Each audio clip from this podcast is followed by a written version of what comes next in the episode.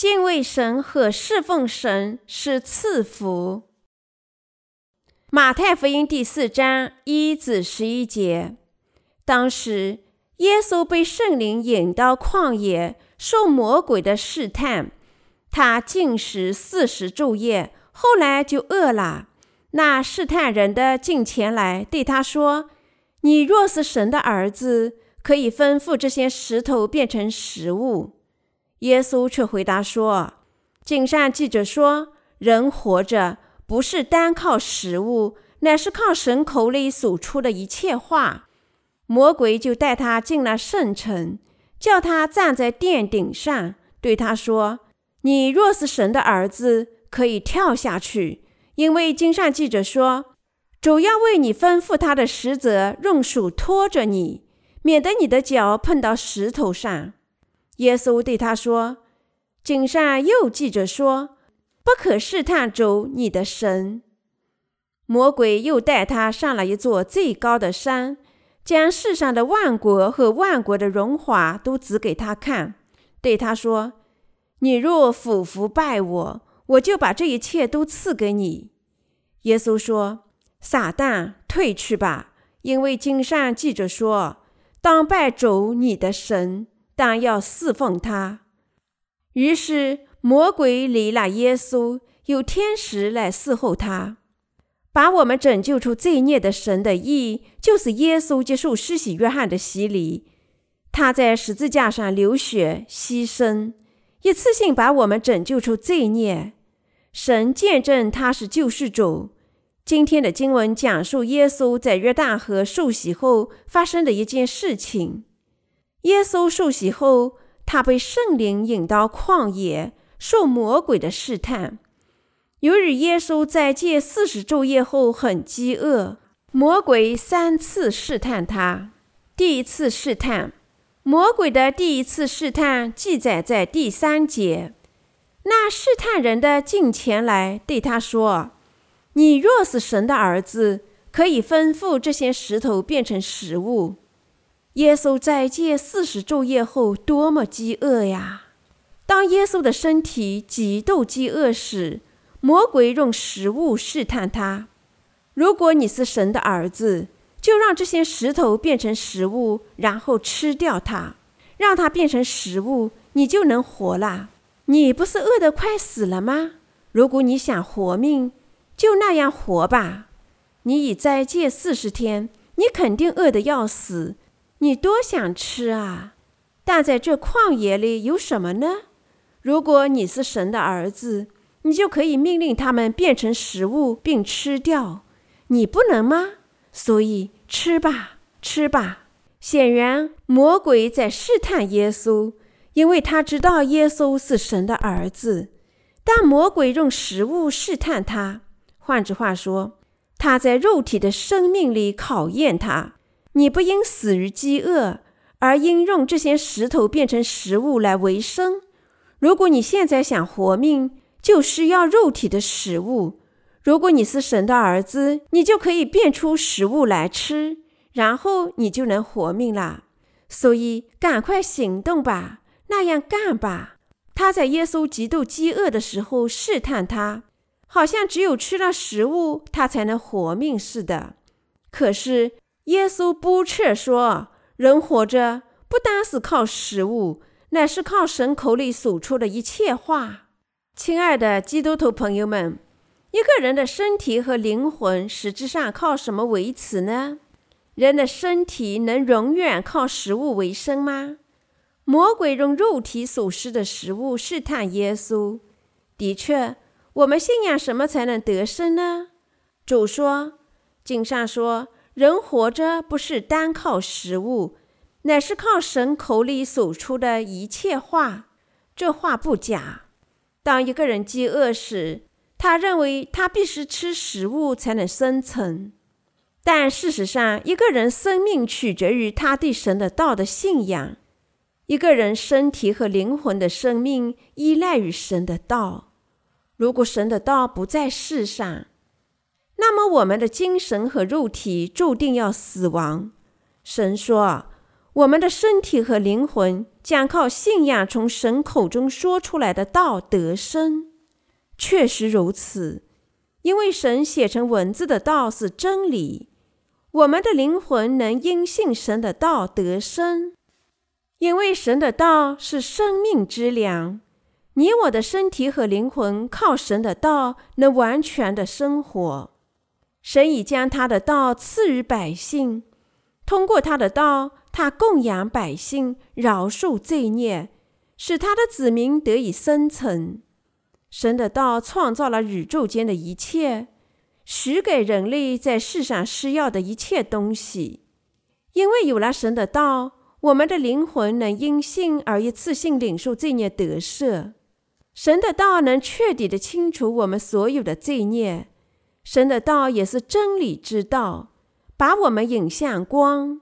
因此，只有那些信仰的人才能得生。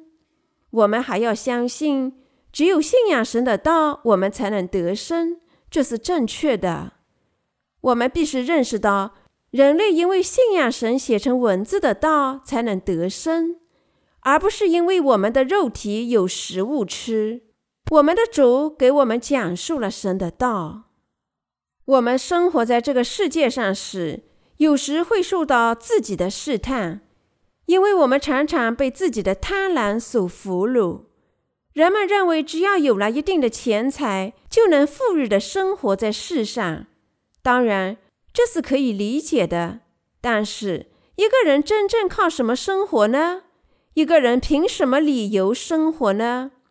一个人能靠信仰神写成文字的道生存。如果没有神的道，我们就不可能信仰神或者遇见神。一个人不能只靠信仰肉体吃的食物生存，特别是一人只有聆听神的道、可信的教义时，才能生存。人不单单由身体组成，而且还包括灵魂与精神。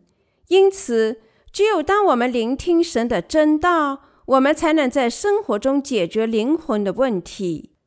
通过阅读和聆听神的道。我们的灵魂与身体都获得力量，我们就能生活在富裕里。因此，只有当我们聆听神的真道，我们才能在生活中解决灵魂的问题。正因如此，每个聆听了神的真道的人都因为信道，就能使身体和灵魂得生。魔鬼常常用这样的话试探每个人：如果你是神的儿子，就让这些石头变成食物吧，把这些石头变成食物吃掉吧。如果你是神的儿子，这有什么不可能的呢？饥饿了吧，去做，去做吧。如果你有了食物，你就能生存，不是吗？不管如何，一个人只要每天有三顿饭，一年三百六十五天有足够的食物，此世七十年或八十年就能生存啦。如果只有食物，一个人不是也能生活，不会死去吗？魔鬼就是这样告诉我们的。魔鬼这样告诉他的百姓，许多人都受到愚弄，并因此堕落。有些因此堕落的人认为那是正确的。如果我只有这些，我就能生存。我们并非只谈论金钱，而讨论这种思想。即如果我们拥有所需世俗的物质财富，我们就能生活。我们认为，即使没有神的道，我们也能生活而不会死亡。但是，这样的计算大错特错。事实上，没有神的道，我们的身体也会死去。确实，一个人的生存不单单靠食物、丰富的世俗财富。或者这个世界能满足我们的性欲。正因如此，我们需要聆听耶稣受到魔鬼试探时说的话：人活着不是单靠食物，乃是靠神口里所出的一切话。当我们软弱时，当我们受冻挨饿时，当我们精疲力竭时，魔鬼就试探我们。他常常问百姓。你只有有了食物才能生活，不是吗？并使他们糊涂。许多人考虑到他们拥有的财富时，就想：哦，我有足够的财富维持我的生活，那么即使我不去听神的道，我也能生活而不会死去。但是，基督徒朋友们，即使当魔鬼那样试探我们，我们却并不单单靠食物生存。而是靠信仰从神口里说出来的每个道生活。我希望我们都能牢记在心。我希望我们能牢记，如果我们没有神的道，我们就无法生活。只有神的道在你心中时，你才能生存。亲爱的基督徒朋友，是这样吗？还是并非如此？确实是这样。不要忘记这个事实。我们能生活，是因为有神的道。人类已生存至今，原因也是因为有神的道。当水和圣灵的福音传至世界末日时，我们的主就会返回。当他再临时，他说他会结束这个世界，开始一个新的世界。所有这些都将根据他的道实现。亲爱的基督徒朋友们。神的道就是真理。耶稣击退魔鬼第一次试探，说：“经上记着说，人活着不是单靠食物，乃是靠神口里所出的一切话。”当魔鬼听到这句话，他惊讶了。可是魔鬼并不就此罢休。第二次试探，第二次试探记载在第五节。魔鬼就带他进了圣城，叫他站在殿顶上，对他说：“你若是神的儿子，可以跳下去，因为经上记着说，主要为你吩咐他的使者用手托着你。”耶稣对他说：“经上又记着说，不可试探主你的神。”魔鬼把耶稣带到殿顶试探他，叫他跳下去。他引用神的道对他说。因为经上记着说，主要为你吩咐他的使者保护你，他们要用手托着你，免得你的脚碰到石头上。以前你拒绝我的试探，是因为你相信写成文字的道，不是吗？这次你应该按照经上写的去做。你信这话是吗？你跳下去，根据经上写道，主要吩咐他的使者用手托住你。当你跳下去时，他们会用手托住你，免得你的脚碰到石头上。试试看吧。这时，耶稣说：“经上又记着说，不可试探主你的神。”亲爱的基督徒朋友们，魔鬼有时引用经上神的道试探百姓，可是耶稣说不可试探主我们的神。魔鬼对耶稣说：“你肯定不会死的，为什么呢？”这是因为你是神的儿子，这是正确的。耶稣基督是神的儿子，因此他不会死。耶稣不同于我们人类，可是魔鬼会试探他。但神写在圣经上的道说，不可试探神。换句话说，我们在生活里必须相信写在经上的道，相信神，而不应试探神。常常百姓会试探耶稣，百姓经常试探神。我这样做了，为什么神还要这般待我呢？但如果我们真正信神，就没有必要试探他。我们没有资格试探他，我们不应试探他。神不应受到我们的试探。我们受到试探的原因在于我们的贪婪。我们受到试探，并不是因为神试探我们。可能有人会反对神，以亚伯拉罕作为例子。神要亚伯拉罕献上他儿子以撒，又怎么说呢？这不是神试探亚伯拉罕，看他是否真信仰吗？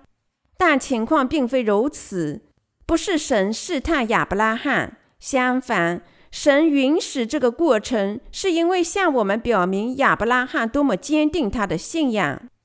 他心里确实相信神的道，还有他如何因信成了信仰之父。亲爱的基督教朋友们，我们必须信仰神的道，尽管我们看不见神。我们必须把写在经上神的道看成神晓諭我们的道。我们因为信仰神的道而体会到神的道已经完全实现了，因此我们必须相信，如果那就是神的道，我们必须原原本本的信仰它。无论情况和形势发生多大的改变，我们都不应该动摇对道的信仰。如果神的道就是这样的话，那么这就是真理。如果真理不能像神的道所说的那样实现，那么问题就在我们这边。这是因为我们没有信仰，或者我们的信仰不够强大。也就是说，我们的信仰摇摆不定，有时好像有信仰，有时好像没有信仰。简短的说，是因为我们的信仰问题。真理才没有像道所说的那样实现，而不是神的道有什么问题。神为那些真正信仰神的道的人创造奇迹，可是神说信仰动摇的人不要想从主那里得到什么。雅各书第一章七至八节，无论我们的信仰多么渺小，我们信还是不信都是关键所在。我们必须信仰。而不应试探神。如果我们信仰神的道，我们就能领受罪的得赦，就能像道所说的那样实现真理。亲爱的基督徒朋友们，你信吗？是的。对你我来说，重要的是相信神的道的信仰，是因为神留心一个人的内心，而不是外表。神注意他是否根据信仰相信、行动，并因信得生。可是，这并不意味着你需要立即向神表现出强大的信仰。即使你的信仰像芥菜籽般大小，你也必须承认对他的道的信仰，说：“我信。”我的信仰不足，但我相信。我那样做是因为我相信。我等你回答，是因为我相信你；我跟随你，是因为我相信你应许的道。神看到我们内心这些稳定和牢固的信仰。当魔鬼试探你我时，我们必须用对经上写明的道的信仰挡开它。第三次试探，第三次试探记载在第八节。魔鬼又带他上了一座最高的山。将世上的万国和万国的荣华都指给他看，对他说：“你若俯伏拜我，我就把这一切都赐给你。”耶稣说：“撒旦，退去吧，因为经上记着说，当拜主你的神，当要侍奉他。”于是魔鬼离了耶稣，有天使来伺候他，因为经上记着，当拜主你的神，当要侍奉他。我们必须做的事情是，只能拜他和侍奉他。在神和我们之间需要什么呢？我们在神面前应如何生活呢？我们必须畏惧神，拜他，信他和跟随他，就像出于他的旨意一样。因为神是道的神，他作为道存在，我们信仰他就是信仰他的道，我们根据他的道服从他。用这样的信仰拜他和跟随他，我们在他面前就应该这样生活。当拜主你的神，当要侍奉他，这是你我和全人类在神眼里必须承担的责任。我们百姓没有什么别的事情可做，除了承认神、信仰这个伟大的神、服从、鞠躬、相信、跟随和侍奉神造物主以外。我们在一生中需要做的事情不多，这是我们庄严的职责。魔鬼带耶稣上了一座最高的山，将世上的万国和万国的荣华都指给他看。世界上哪座山是最高的山呢？珠穆朗玛峰。这座山高八千八百四十八米，这个数字很容易记得住，不是吗？亲爱的基督徒朋友们。或是魔鬼在珠穆朗玛峰炫耀世界呢？魔鬼对耶稣说：“只要耶稣拜他，他就会给耶稣一切。就像他们在最高山的山顶看世界一样。魔鬼说：“只要耶稣相信魔鬼就是神，侍奉他和拜他，他就愿意给他整个世界。”但耶稣怎么说的呢？耶稣说：“撒旦，退去吧，因为经上记着说，当拜主你的神，当要侍奉他。我是要鞠躬和侍奉的神是父神，而不是你。我需要鞠躬和侍奉的，并不是这个世界的荣耀。”这些是耶稣说的话，在神面前鞠躬和侍奉神是我们的欢乐、满足和实践。拜神和侍奉神对于一个人意味着一切，这是我们必须做的事情，无需做别的事。没有比这件事更有价值和更高贵的啦。在神面前鞠躬，就是承认神的每句话；侍奉神，就是承认神。还有比在这个创造我们的神面前鞠躬更美好的事情吗？什么生活比这样的生活更美好呢？什么荣耀比它显赫呢？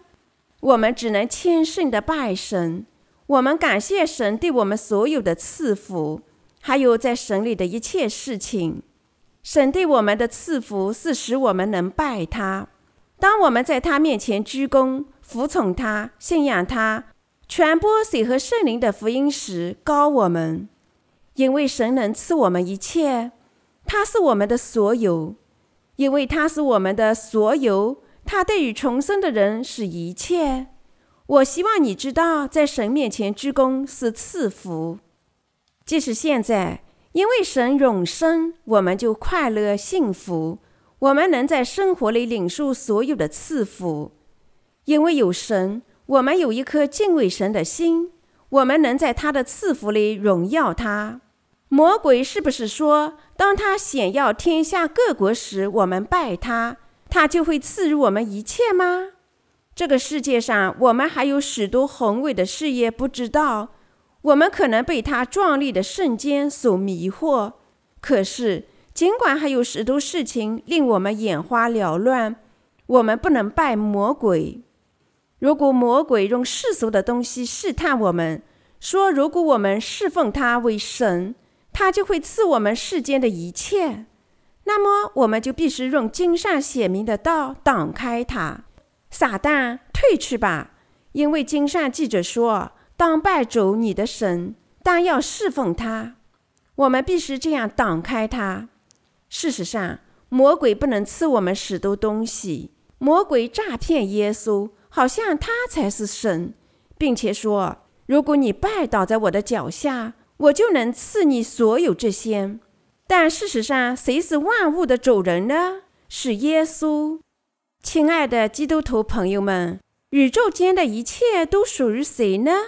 是你们一人。宇宙间的一切都属于谁呢？是神的儿子。正因如此。神才称我们是继承天堂的人，他称我们这些重生的人能继承天堂。这个宇宙是后一的，那么它属于谁呢？它属于一人。可是魔鬼说：“向我鞠躬，如果你不信神而信仰我和跟随我，我会赐给你们世界上任何东西。”这是魔鬼经常使用的方法。魔鬼也曾经这样阻挠过我。这个方法他经常使用在我身上。即使在我信仰耶稣之前，值得一提的是，魔鬼在第三轮战斗中也被击败了。亲爱的基督徒，我们应如何在神的眼里生活呢？我们过的生活要拜神，只能终身侍奉他。神借水和血饶恕了我们的罪孽，一切的罪孽，把我们清洗得洁白如雪，使我们成为他的子女，赐予我们福气，使我们能拜神和侍奉神。我们必须感谢神赐予我们拯救的福气，用信仰拜他，终身侍奉他。请仔细思考这个把我们罪孽清洗得洁白干净的神的道。主借他的洗礼，把我们所有的罪孽都转嫁到他自己身上。被钉在十字架上，为我们担当罪孽的审判，把我们清洗得干干净净。主擦去我们的罪，用水和血洁净我们，让我们成为神的子民，赐我们福气，使我们能拜神、侍奉神。什么试探在逼迫你我呢？你能抵挡这些试探吗？耶稣通过圣经记载了他经历的三次试探，为我们做出了正确的回答。他靠对神的道德信仰抵挡了魔鬼的试探。如果我们能理解这个回答，在生活里相信他，我们也能抵挡这些试探。虽然拜神是一种赐福，我们却不能很好的理解。亲爱的基督徒朋友们，你是否认为被侍奉比无条件侍奉主更好吗？但是你我侍奉神是一件大好事。亲爱的基督徒，拜神是极大的赐福。我们拜某个至高地位的人是极大的赐福，是否这样呢？确实这样。无论如何，我们在这个世界上必须侍奉某人，不侍奉别人就无法生活。如果我们不侍奉神，我们就会去侍奉魔鬼。当然，如果我们不侍奉魔鬼，我们就会侍奉人。无论怎么，我们必须决定做谁的仆人。亲爱的基督徒朋友们，在这样的环境下，我们侍奉神不是极大的赐福吗？可是，因为我们在生活时不知道这一点，耶稣接受第三次试探，告诉我们正确的答案：当拜主你的神，但要侍奉他。亲爱的基督徒朋友们，我们必须信仰神的道。我们在聆听神的道时，应思考。哦，耶稣告诉我们正确的答案，这样生活是正确的，就像我拜神一样。我们拜神的道也是出于义，尽管有时我像一个笨人、白痴、愚人、低能儿，却已经获得了巨大的赐福。我想我活着应该随心所欲，不应受任何人的束缚。说，这就是我的生活。但生活并非如此。现在我知道那样生活很奇怪。把轴看成我的主人，这位神的仆人生活就是义。我们必须理解水和圣灵福音的真理，拥有信仰轴和在生活中得福的信仰。虽然有时我们观看自己时觉得有点蠢，但事实上你我能拜神和侍奉神。你必须知道，这是一项极大的特权和义的生活方式。我在思考，如果我今天没有在侍奉神，我还会侍奉什么东西呢？我肯定会侍奉这个国家的义神，让我的肉体获得愉快。我就会每天吃吃喝喝，忧虑何以生活，侍奉国内的义神。每种饮料都可能成为我的上帝。我在生活里会坚持这些东西，亲爱的基督徒朋友们，耶稣已经使我们重生，小日我们应过怎样的生活。什么信仰才是真正正确的信仰？我们虽然不足和软弱，但我们并非从前的我们。我感谢主赐福我们，使我们得救，叫我们认神拜神。你对主有一颗感激之心，不是吗？是的，这确实是一个极大的赐福，我们非常感谢他。耶稣抵挡了三次试探，赐予我们这个信仰，相信能使人靠神的道生活，相信我们必不可以试探神，相信拜神就是义，我们必须终身侍奉主。神赐我们信仰，这是极大的赐福，我们必须有信。终身拜神和侍奉神，我们必须这样生活。亲爱的基督徒朋友们，你信吗？是的。你相信这是义吗？是的。我们在心里必须相信，这就是义的生活方式。这赐福就是我们义人，尽管不足，却能拜神。我们有了道的神，这是多么伟大的赐福啊！我们在神面前表达我们的感谢。神把义的信仰赐予我们大家，我们希望把这义的信仰赐予世界上的每个人。我希望你我的灵魂因为信仰神的道而不断地从神那里获得赐福。